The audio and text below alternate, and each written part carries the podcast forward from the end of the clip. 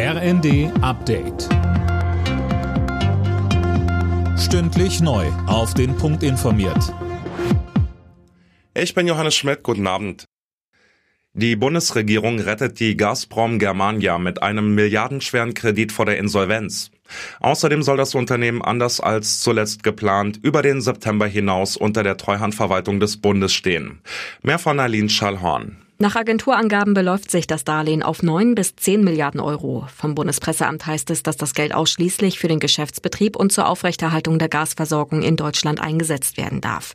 Dass es zum ehemaligen Mutterkonzern nach Russland abfließt, werde ausgeschlossen.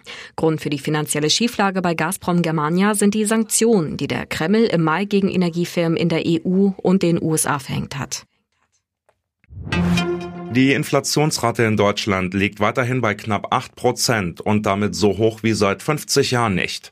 Das hat das Statistische Bundesamt bestätigt. Hauptgrund sind nach wie vor die hohen Energiepreise, aber auch viele andere Güter werden immer teurer, vor allem Nahrungsmittel. Weil Kriege heutzutage auch online ausgefochten werden, will das Verteidigungsministerium kräftig in die Cybertruppe der Bundeswehr investieren. 20 Milliarden aus den beschlossenen Sondervermögen sind für diese Einheit und die digitale Ausstattung der Bundeswehr vorgesehen. Das hat Verteidigungsministerin Lambrecht bei einem Besuch der Cybertruppe in Rheinbach angekündigt. Das bedeutet Digitalisierung, das bedeutet Funkgeräte, das bedeutet Austausch. Aber es bedeutet eben auch, dass wir genau für diesen Bereich auch uns aufstellen müssen, weil die Angriffe in diesem Bereich zunehmen. Das erleben wir jeden Tag. Und deswegen ist es gut, dass wir da entsprechend agieren können.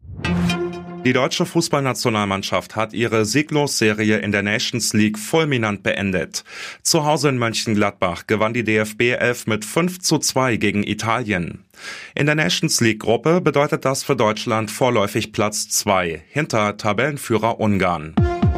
Alle Nachrichten auf rnd.de